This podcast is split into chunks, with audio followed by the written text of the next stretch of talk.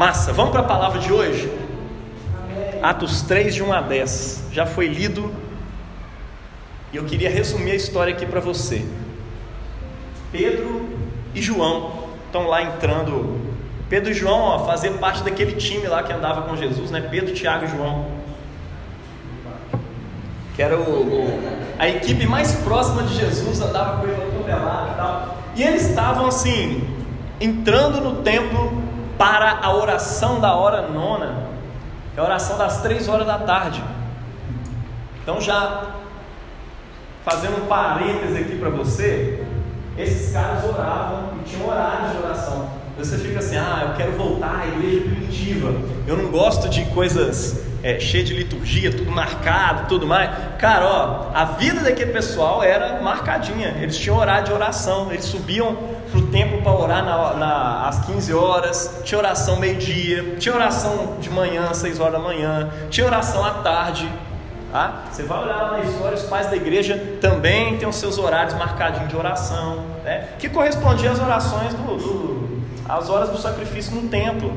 Então, assim, é, é, eles entenderam, ó, Jesus, que é o nosso sacrifício, já foi ofertado por nós. Então ele fez uma verdadeira Páscoa por nós. Então agora eu não vou lá fazer sacrifício, eu vou lá orar e oferecer a Deus o sacrifício que é o fruto, que é o sacrifício de louvor, adoração, graças a Deus pelo sacrifício que Ele deu por nós. É o fruto dos lábios que confessam o seu nome. Então, se você não tem uma regra de oração, uma disciplina de oração, começa a ter. Nem que seja pequena, tá?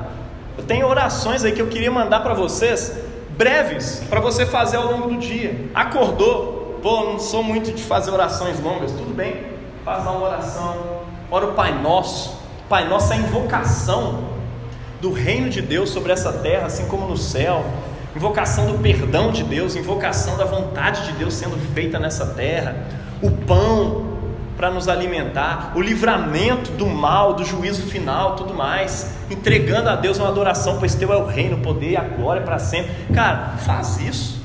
Faz isso de manhã. Tem gente que tem coragem de acordar e ficar a manhã toda sem fazer uma oração. Aí chega meio-dia, come, né? ah, orar aqui para comer, talvez. Não, é, não sei o que, que eu faço. Aí você passa um dia inteiro sem falar com aquele que te deu vida. Mano, isso não está certo. Nós precisamos ter uma disciplina de oração. Já uma pregação expositiva, que eu já estou pegando esse parêntese porque é, é, não tem como passar por isso e não lembrar que, que João e Pedro estavam indo lá para orar. Tá? Lembre-se disso. Mas aí, enquanto eles estavam indo para orar, eles encontram com um cara paralítico que era colocado na porta do templo. O templo tinha várias portas e tinha uma chamada Formosa. E ele está lá, é, aos pés da Formosa, pedindo é, é, sadik, né? faça justiça. O, o, o, pensamento do reino de Deus tinha a ver com isso, né? desde lá do, do Velho Testamento. Ó, tem alguém que não tem mãos, não tem braço, não, tem, né, não pode trabalhar e tudo mais, precisa de ser apoiado pelo restante da nação. Então ele ficava lá pedindo esmolas e, e pedindo assim: faz-me justiça, faz uma, uma justiça. É, é, esqueci o nome da justiça lá, é, é, restaurativa, alguma coisa nesse sentido, reparativa, alguma coisa assim. Faça justiça, é tzadik. Inclusive a, a letra de tzadik em, em, em, hebraico, né, tem uma letra. Ela parece um homenzinho fazendo assim com a mão, né, e tá de joelho pedindo assim. Muito doido. Depois dá uma olhada na internet, tzadik. E ele ficava lá pedindo. E aí de repente apareceu Pedro e João subindo para orar e ah, dá ajuda aí. Eles olham para ele e falam: olha para nós. Aí ele olha para eles esperando receber alguma coisa, eles viram e falam: Nós não temos ouro nem prata para te dar. Aí falou: Você me parou só para avisar isso? Tem um monte de gente que passa e não avisa, né? Só vai embora. Você fala: Mas o que nós temos, nós te damos. Nós temos coisa melhor do que isso. Glória a Deus. Em nome de Jesus, o Messias de Nazaré. Fala desse jeito: Jesus, Cristo de Nazaré. Cristo, Messias. Então eles entendiam que Jesus era o Messias de Deus, o profeta prometido, aquele que traria a justiça do céu para a terra. Então ele fala assim: olha, essa justiça que você está pedindo eu não tenho, mas o que eu tenho eu te dou. Em nome desse Jesus Cristo, o Messias, levanta e anda, e já pega ele pela mão para ele não perder a fé. Pega ele, cá. E ele levanta e caramba, velho, e começa a glorificar a Deus. E ele entra para o templo e as pessoas que estão ali reconhecem que ele estava lá pedindo e eles começam a glorificar a Deus também. Doido demais isso, né? Falaram em nome de Jesus. Vocês conhecem uma coisa que chama procuração? Sobre isso que a gente vai falar hoje. Há poder no nome de Jesus. Amém. Esse é o nosso tema hoje. Podia botar um monte de música de fundo aí, né? Poder em seu nome, Jesus. Há poder no nome de Jesus. Tem um monte. Mas olha só.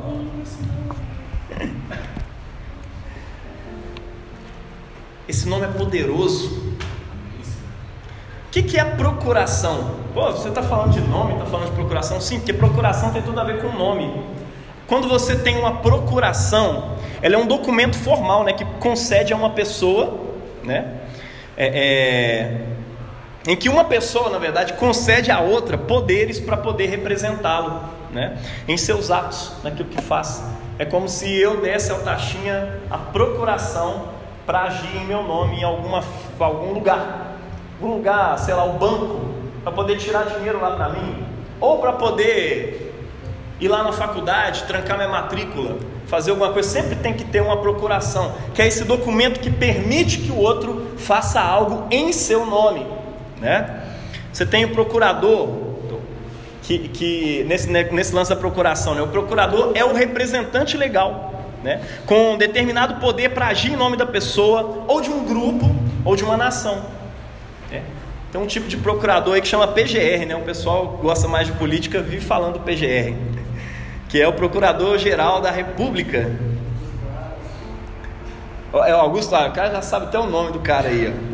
O que, que ele fala? Ele representa os interesses da União, do Estado, né? da nação, e fiscaliza a execução e o cumprimento da lei em todos os processos sujeitos ao seu exame. Tem alguma coisa que está precisando ser examinada? Chama aí, ó, dá uma olhada nisso aqui verifica aí para nós. Não dá para ver tudo, mas enfim, ele está em nome da nação, fazendo aquilo ali. Né? Agir em nome de uma nação para a própria nação. Isso é uma coisa. Ele é um procurador. Tá? Agora tem gente que age em nome da nação para a própria nação, tem gente que age em nome da nação em outras nações. É o que a gente chama de embaixador. Que ele é o representante diplomático de uma nação, né? Ele age em nome de uma nação. E o embaixador não costuma pedir as coisas para os outros, né? Ele chega e faz exigência, ele reivindica. Né? Isso é um embaixador. O embaixador é um tipo de procurador, mas do país perto do outro. É interessante porque a Bíblia diz que nós somos embaixadores. E aí, quando a Bíblia usa essa linguagem, ela está inventando coisa? Ou ela está dando um nomezinho legal para você se sentir importante? Não, cara. Não, não, não. Sabe por quê? Política e fé cristã são duas coisas totalmente interligadas. Porque Jesus, ele não é só Deus que lida com a área religiosa da nossa vida, ele é Senhor do céu e da terra, ele é Rei. Quando os apóstolos começaram a, falar, a pregar o tal do Evangelho, né, a mensagem do Evangelho, estão usando um nome muito específico ali que era usado pelo César Augusto, que era usado pelos grandes imperadores da época. Boas novas, ou evangelho no grego, era uma palavra política, você sabia disso? Não tinha ideia disso. Evangelho era uma palavra política, para poder anunciar as benfeitorias ou o nascimento de um rei, de um imperador. Quando Jesus anuncia para os discípulos: Olha, eu sou rei, eu não sou rei desse jeito que vocês acham poder pela força, não. Existe um reino que é o reino de Deus, ele vem governar na terra como no céu, e eu sou o rei em nome de Deus, e vocês vão agir em meu nome, né? E eu sou um rei sobre todos os reis da terra. Quando Jesus morre na cruz e ressuscita, os discípulos começam a sacar essas paradas e começam a ligar uma coisa para a outra. Peraí, Jesus falou o negócio lá de o maior no reino de Deus é o servo de todos. Jesus na cruz está servindo todo mundo, então ele é rei. E aí o apóstolo Paulo escreve uma coisa linda lá em Colossenses 2,15. Quem lembra? Que na cruz ele expôs a, a, ao desprezo, a ignomínia, a vergonha, todas as autoridades, é, é, todas as potestades. E potestade ali não é só demônio, não é só potestade espiritual, não. Ali está falando de poderes mesmo desse mundo. Ele os expôs e triunfou sobre eles na cruz. Essa é a conclusão que o apóstolo Paulo chega. Cara, na cruz então, quando Jesus estava ali vencendo a morte, é porque a morte é o principal poder que esse povo tem nas mãos. Você já parou para pensar nisso?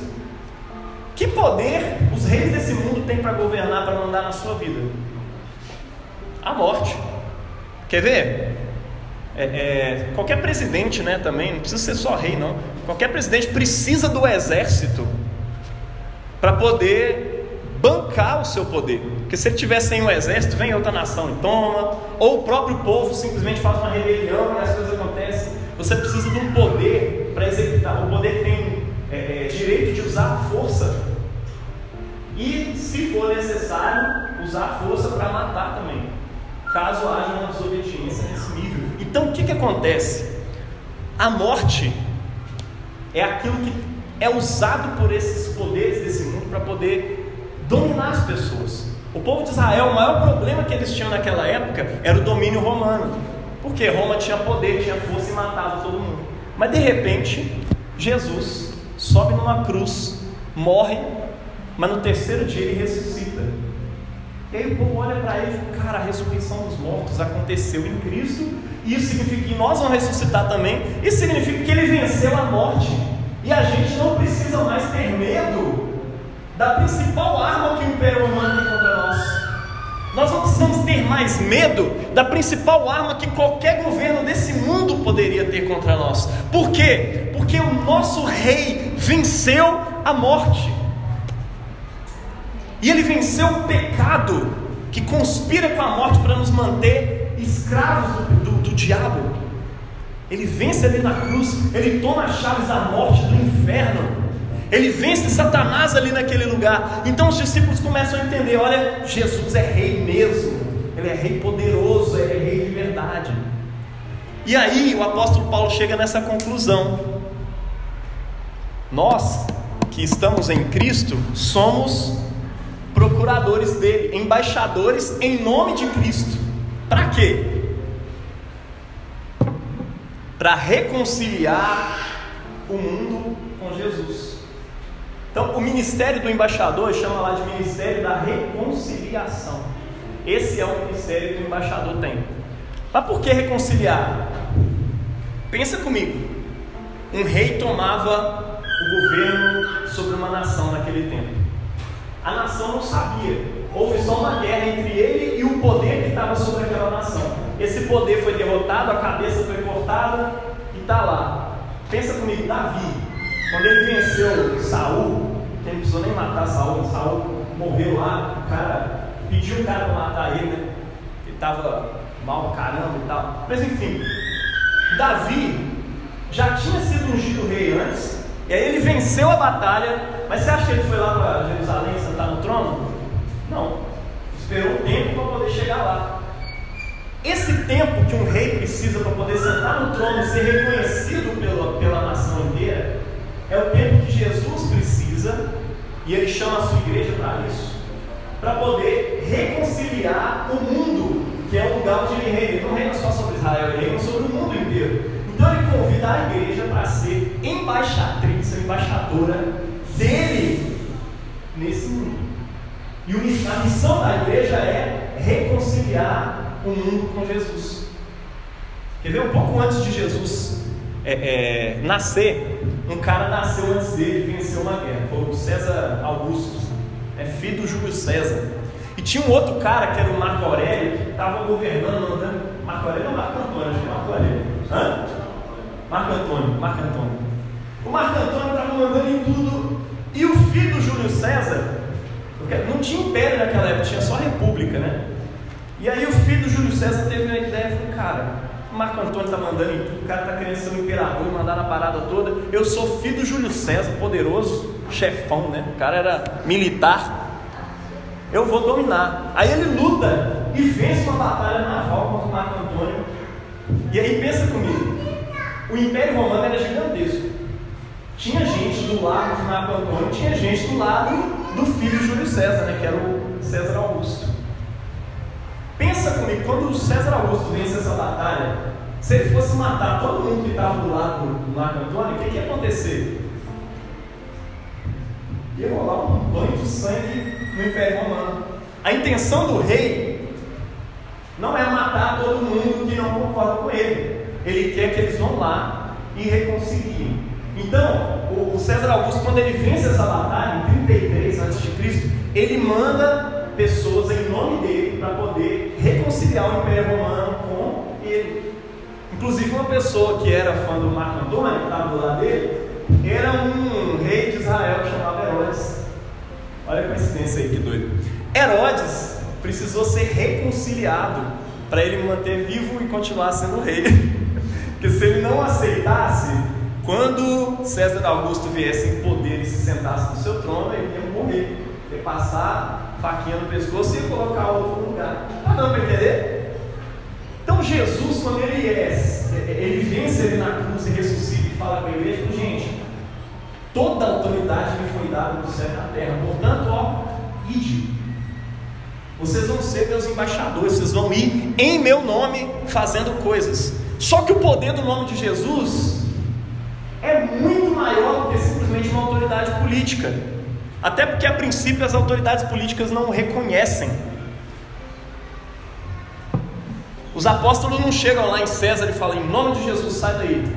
Não. Mas eles vão reconciliando o mundo e demonstrando o poder que há no nome de Jesus. E Paulo fala isso, né? Ainda hoje a gente não vê todas as coisas a ele submetidas. Nem todas as coisas ainda estão debaixo dos seus pés ou reconhecem a sua autoridade. Mas em breve, no triunfo de Cristo, todas as nações vão reconhecer, todo joelho se dobrará e toda língua confessará que Jesus, o Messias, é o Senhor de toda a terra. É nisso que a gente crê. E os apóstolos criam, mas eles precisam ir andando ao longo do tempo e ampliando a compreensão dele dessas coisas. Eu fiz essa, essa volta toda para dizer para você o que, que é embaixador. O embaixador é aquele que vai em nome de Jesus realizando um ministério chamado reconciliação. E a reconciliação é reconciliar as pessoas com o poder que em breve vem e que não vai existir mais nada que não esteja reconciliado com ele. Então, você precisa reconciliar as pessoas com Jesus. Essa é a missão da igreja. Essa é a nossa missão. Por isso que eu coloquei isso como missão da estação casa ali, né? É, pessoas que, é, é, em nome de Cristo, em amor, se entregam para poder realizar o ministério da reconciliação aqui em Belo Horizonte. Essa é a sua missão aqui. E a sua missão, pessoal, reconciliar pessoas com Jesus. Depois senta com o Tiago ali conversa com ele um pouquinho sobre a missão da empresa dele também. Tem uma empresa, mas que junto com esse trabalho é, é, faz parte, está intrínseco na coisa, reconciliar pessoas com Jesus, trazer pessoas. Reconciliação não é coisa de reconciliar desviado, não. É reconciliar o mundo inteiro. É isso. Mas é só pessoas que precisam ser reconciliadas com Jesus? Tem um monte de coisa que não está reconciliada com Cristo. Pensa, Jesus ressuscitou. Ele deu início a nova criação de Deus, onde não haverá mais choro, não haverá mais dor, onde toda lágrima será enxugada dos nossos olhos. Então, os, os discípulos, quando eles chegam ali veem um cara paralítico, eles reconciliam o corpo dele com essa nova criação, com essa realidade. Oh, então você está dizendo que todo mundo vai ser curado agora, Jaime? Não algumas pessoas vão ser curadas. Para quê? Para apontar uma nova realidade. Eu já vi curas ao longo da minha história, mas eu vi que nem todo mundo foi curado. Não é da minha alçada saber quem vai e quem não vai ser curado, por que, que foi, por que, que não foi. Às vezes é falta de fé, às vezes é simplesmente porque Deus não quis curar aquela pessoa estava cheia de fé. mas às vezes a gente vê curas acontecendo, e toda vez que uma cura acontece, ela é uma forma de reconciliar a realidade física, mostrando o poder da nova criação, apontando para um mundo que vem, onde não vai haver mais nem doença. Pensa nisso, meu irmão. É sobre isso que Pedro e Paulo, ó Pedro e Paulo, Pedro e João estão pensando e fazendo aqui. Agora, se imagine aí você representando um pé rapado.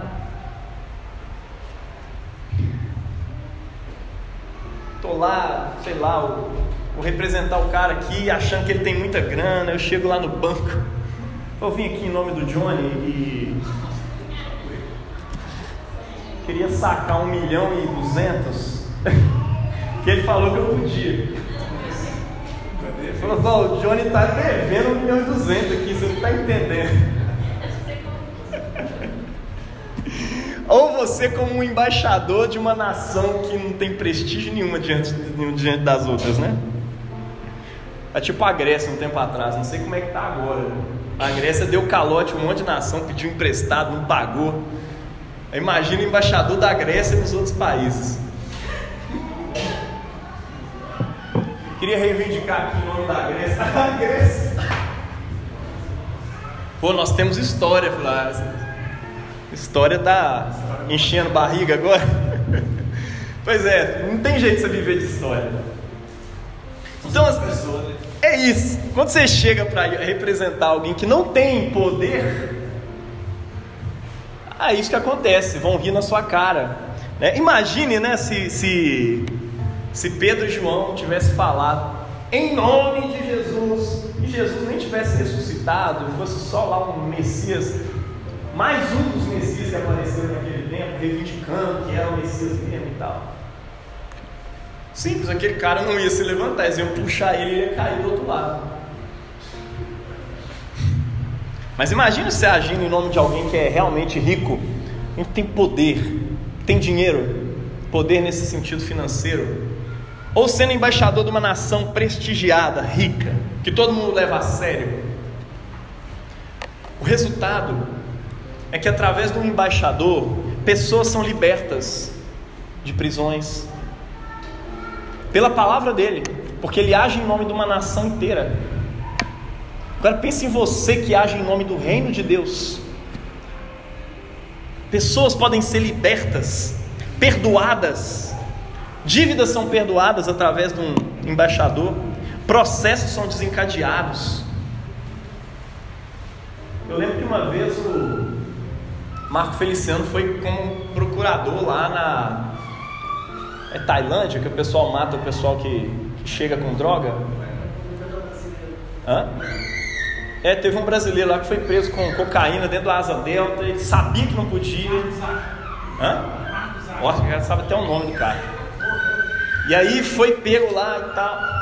E ele foi, em nome do Brasil, conversar com o pessoal. Cara, solta ele, no Brasil não se faz isso. Não importa se no Brasil não faz isso, quem é o Brasil? Aqui é assim, está escrito no avião, está escrito na, na, internet antes da pessoa parar aqui. Você insistiu, mano, ó, nós vamos passar a faca agora no pescoço. Não com a faca, né? Mas com outras coisas. Mas enfim, cara, o cara morreu. E agora tem mais uma pessoa que caiu nessa mesma rede fazendo a mesma coisa. Só que o caso dela está sendo avaliado, parece que ela foi constrangida a fazer isso, enfim, estão discutindo isso lá. Mas a verdade é que existe essa relação entre as nações. E quando você representa uma nação forte, é outra história, mano. Você proíbe, você permite, você reivindica. Um procurador, uma, uma coisa interessante sobre um procurador é que ele não possui poder em si mesmo. Alguém que age em nome de outro não tem poder em si. Quer ver um guarda de trânsito? Ele tem algum poder em si para poder parar um caminhão. Se o caminhão insistir, ele tem que sair da frente, na é verdade. Mas ele tem uma farda que mostra que ele está agindo em nome do governo, da prefeitura, ou do estado, ou da nação, dependendo de onde ele está. Quando ele levanta a sua mão, a nação está levantando a mão junto com ele.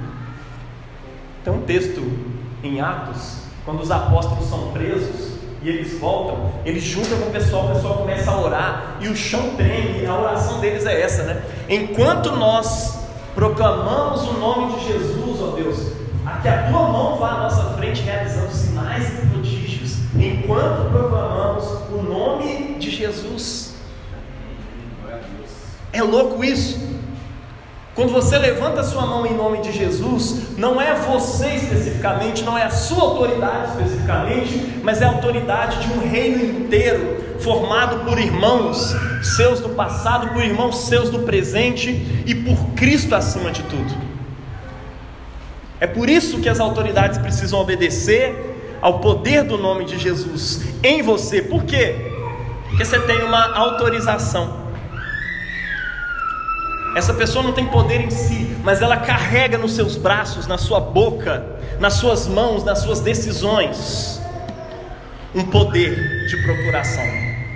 É sobre isso que nós vemos aqui em Atos capítulo 3, versículos de 1 a 10.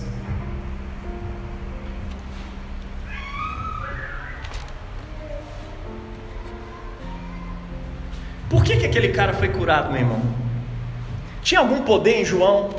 Tinha algum poder em Pedro? Em si, não tinha poder nenhum. Eles eram profetas, que antes tinha aquela coisa, eles sabiam que Deus curava, tinha os profetas lá, mas eles não eram profetas, eles só tinham andado com um profeta. O que, que eles tinham afinal de contas? Eles tinham uma procuração. Eles eram embaixadores em nome do rei, que não é o rei de Israel, simplesmente ele é o rei dos reis. Que procuração eles tinham?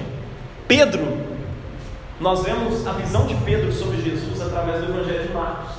Para quem não sabe, foi Pedro que ditou para Marcos escrever o Evangelho de Marcos. Está na tradição, está na história da igreja, né?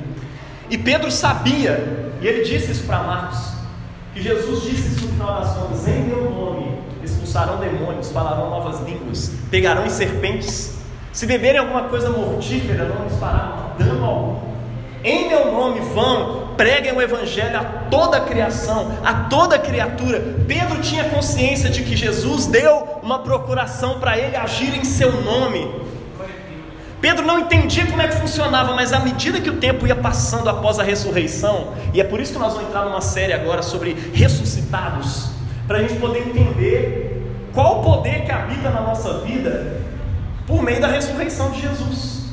Pedro e João vão se conscientizando disso, vão se lembrando das palavras de Jesus, falando: vai, eu vou usar agir aqui agora, eu vou usar falar em nome de Jesus, eu vou usar falar como se Jesus estivesse falando. João se lembrava aquilo que ele escreveu no próprio Evangelho: aquele que crê em mim fará as obras que eu faço, e obras ainda maiores farão. Vocês ainda não pediram nada em meu nome, peçam e vocês receberão. Essa procuração simplesmente não funcionaria se Cristo não tivesse de fato ressuscitado, mas não foi esse o caso.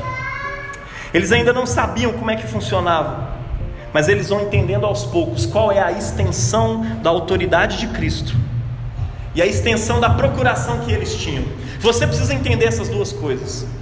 Qual é a extensão da autoridade que Cristo tem, o poder do nome de Jesus, e também qual é a extensão da autoridade que você tem em nome de Cristo. Qual é a extensão da sua procuração? Um procurador não pode fazer qualquer coisa em nome da outra. Procurador ele não pode viver a vida conjugal do procurado. Ele não pode fazer um monte de coisa, mas tem algumas coisas que ele faz em nome do outro. Nós precisamos entender qual é a extensão da nossa procuração em Cristo Jesus. Assim como Pedro e João se conscientizam do tamanho dessa autoridade, eu e você também precisamos conscientizar do tamanho da autoridade que nós temos. E onde está essa procuração? Eu queria ler alguns aqui para você. João 14, 12 a 14 diz o seguinte: Em verdade, em verdade vos digo, que aquele que crê em mim fará também as obras que eu faço, e outras maiores fará, porque eu vou para junto do Pai, e tudo quanto pedires em meu nome, isso eu farei, e tudo quanto pedires em meu nome, isso eu farei. Cara, isso é para você. Tudo quanto pedires em meu nome, isso eu farei, a fim de que o Pai seja glorificado no Filho. Qual foi o resultado da cura daquele homem? ele começou a louvar a Deus e as pessoas começaram a louvar a Deus também. O resultado dos milagres é glorificação do nome de Deus. É para isso que Jesus traz curas.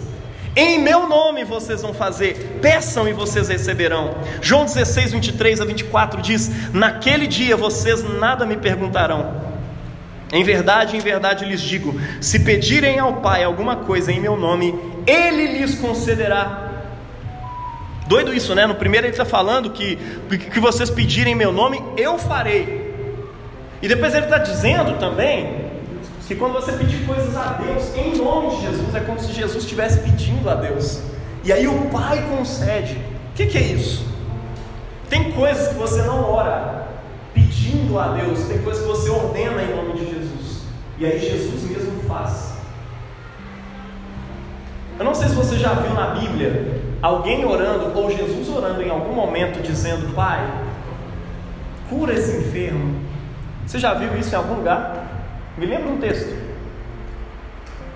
Ou algum apóstolo orando: Deus, em nome de Jesus, cura essa enfermidade. Não! Jesus chegava na enfermidade mandava a febre sair, como se elas fossem pessoas, né? Jesus falava com a enfermidade para sair fora. Ele ordenava que membros do corpo das pessoas crescessem de novo. E os apóstolos, quando eles não eles falam isso. Em nome de Cristo, levanta e anda. Em nome de Jesus, eu ordeno essa febre que vai embora. Você não ora pelos demônios. Deus, em nome de Jesus, expulsa esse demônio aqui agora, Senhor. Que está fazendo essa bagunça. Não. Você vira para o demônio e manda ele sair em nome de Jesus. E aí, essa palavra de Jesus, eu farei, se realiza. Graças a Deus eu tive a oportunidade de expulsar demônio duas vezes na minha vida. E sempre foi dessa perspectiva. Eu me enchi de fé, me lembrando do que Jesus tinha prometido, e depois cheguei e falei: Olha, se isso tudo que eu orei é verdade, em nome de Jesus eu te ordeno, sai fora agora. Foi de um, depois foi com outro cara. E saiu. E parou o estardalhaço. Pensa no medo. Um cara gigante, forte pra caramba, que botava medo nas pessoas. De repente ele entrou debaixo da pia do banheiro, ah, com aquela cara louca, já tinha socado armário, parede, estava com a mão sangrando, uma coisa louca.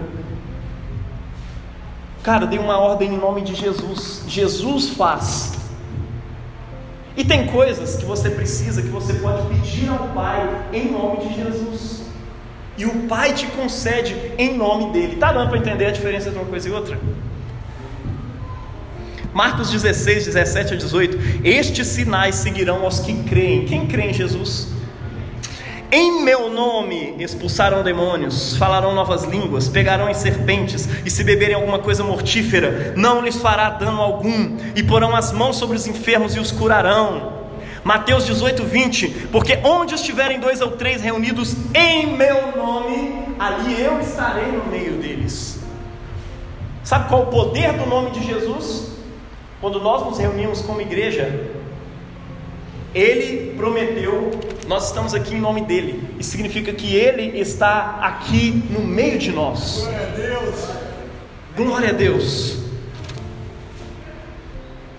Mas Jesus respondeu, Marcos 9,39: Não lhe proibais, porque ninguém há que faça milagre em meu nome, e logo a seguir passa a falar mal de mim.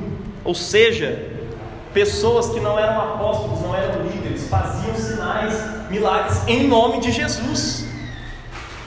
Se você tem alguma dúvida se você pode orar, expulsar um demônio ou realizar algum milagre em nome de Jesus, essa dúvida acaba agora. Tinha gente dos apóstolos, nem no meio dos discípulos de Jesus estavam, mas entenderam a autoridade de Jesus, se submeteram a ele e saíram curando gente em nome de Jesus. E aí os discípulos chegaram a Jesus e falaram: Jesus, os caras estão fazendo milagre em teu nome, eles não são dos nossos. Aí Jesus falou: Cara, quem não é contra nós é por nós. Está na bênção. Ninguém há que faça milagres em meu nome e depois vai falar mal de mim. Amém. Você pode fazer milagres em nome de Jesus. Ouse usar o nome de Jesus, porque existe poder nesse nome. Esse poder tira criança do hospital, mas esse poder também cura pessoas. Esse poder ressuscita mortos. Esse poder levanta paralíticos. Esse poder muda a história de nações e de cidades inteiras. Esse poder do nome de Jesus. Quando nós entendemos, meu irmão, a coisa muda. Nós agimos em nome dele. Tudo que nós fazemos é em nome de Jesus. Quer comais, quer bebais, ou façais qualquer outra coisa, façam tudo em nome de Jesus, dando por meio dele graças a Deus Pai. A nossa vida é uma ação de graças completa, que a gente faz em nome de Jesus. E quando você entende isso, meu irmão,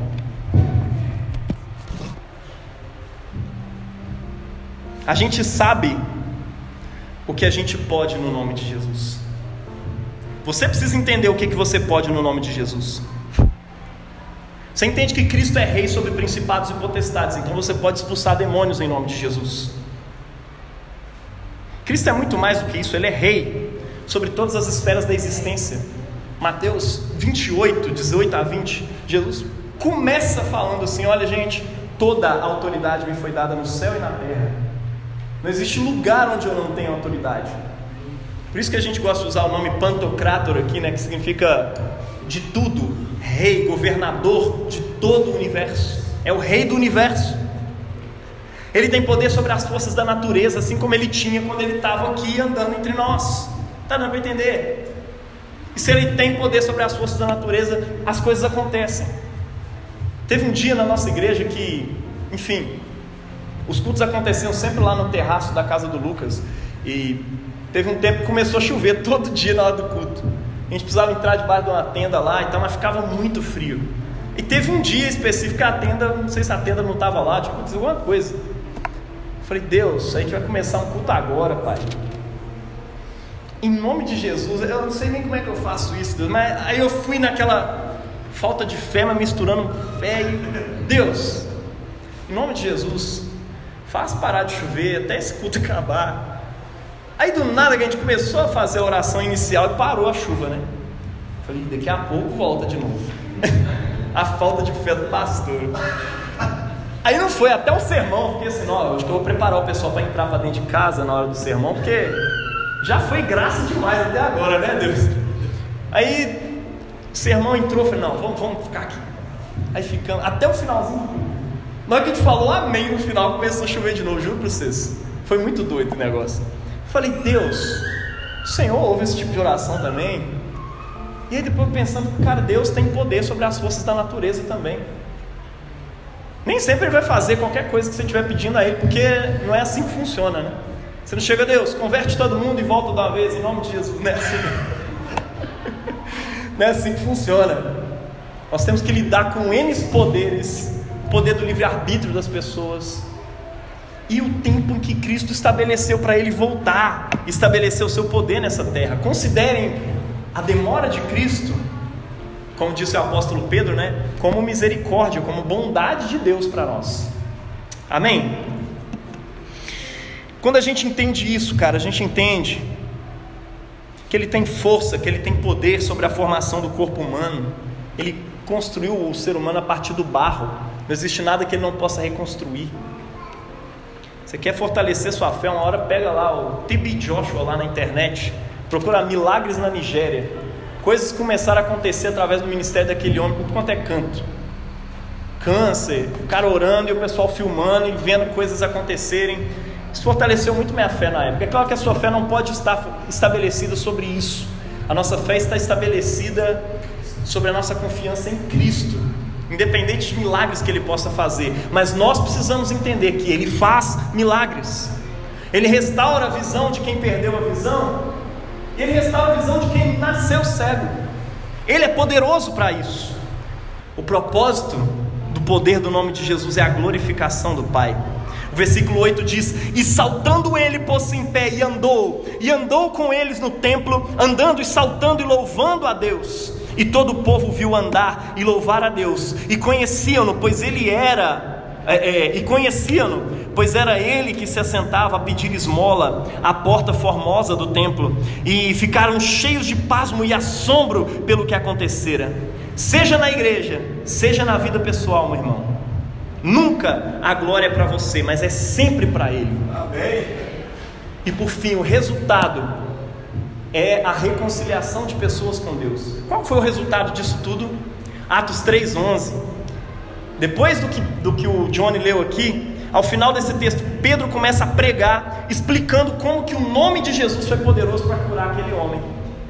Olha, agiu assim, e porque, olha, vocês o mataram, mas Deus o vindicou, Deus o ressuscitou mostrou que ele realmente tem poder e autoridade sobre todas as coisas. E porque ele tem poder e autoridade sobre todas as coisas, ele tem poder e autoridade sobre as enfermidades. E é no nome dele que nós ordenamos que essa enfermidade saísse fora, nós ordenamos que esse homem começasse a andar novamente. Pô, mas ele não andava. Pois é. Jesus é o Deus que chama a existência as coisas que não são, como se já fossem. Amém? Glória a Deus. Atos 4:1. Pedro e João são presos. E depois que eles estão lá na cadeia, a Bíblia diz que lá, aonde as pessoas ouviram a pregação de Pedro, duas mil pessoas se convertem e se juntam à igreja e agora cinco mil almas dos discípulos que, enfim, começaram a andar juntos ali depois da ressurreição. Tudo isso acontece, meu irmão, para salvar a vida de pessoas, para manifestar o poder de Deus e o poder da reconciliação que há em o nome de Jesus. Muitos ouviram, muitos ali, meu irmão, nunca viram Cristo ressuscitado. Desses, dessas 5 mil almas, meu irmão, talvez umas 120 pessoas viram Jesus ressuscitado. O resto não fazia ideia, não viram Jesus ressuscitado, mas sabe o que, que eles viam?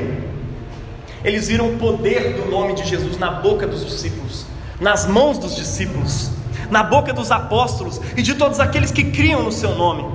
Eles conheciam os procuradores de Jesus. E por conhecer o procurador de Jesus, os procuradores de Jesus, eles criam também em Jesus. Não é somente uma questão de poder, mas é também uma questão de amor. Essas pessoas amavam em o nome de Jesus. Cristo não é conhecido simplesmente pelo poder que há no nome dele, mas também o amor que nós exercemos no mundo em o nome de Jesus. Tudo que nós fazemos, façamos em nome de Jesus. Quando nós oramos, oramos em nome de Jesus. É por isso que a gente põe em nome de Jesus no final de cada oração que a gente faz. Cada ato que nós realizamos em nome dele anuncia ao mundo que esse mundo está passando e que um novo mundo está surgindo. E ele surge por quê? Porque Cristo ressuscitou. E porque Cristo ressuscitou, esse novo mundo é verdade, o um mundo prometido. Glória a Deus, esse mundo está surgindo. E esse que está agora está passando. Você crê nisso, meu irmão? Amém. Ouse hoje usar o nome de Jesus. Peça ao Pai em nome de Jesus. Ordene as enfermidades e as doenças e aos demônios em nome de Jesus para que saiam. Você tem medo de mandar demônio sair, né? Teve um cara que ele jejuava três vezes por semana. E aí, enfim, é uma história que contava, não sei até que ponto que era verídica, mas é, ela é verídica teologicamente. Ele jejuava todo, toda semana. E aí teve um dia que chamaram ele para expulsar um demônio. Ele era um pastor. E aí ele tinha comido umas batatinhas no dia que ele era para jejuar.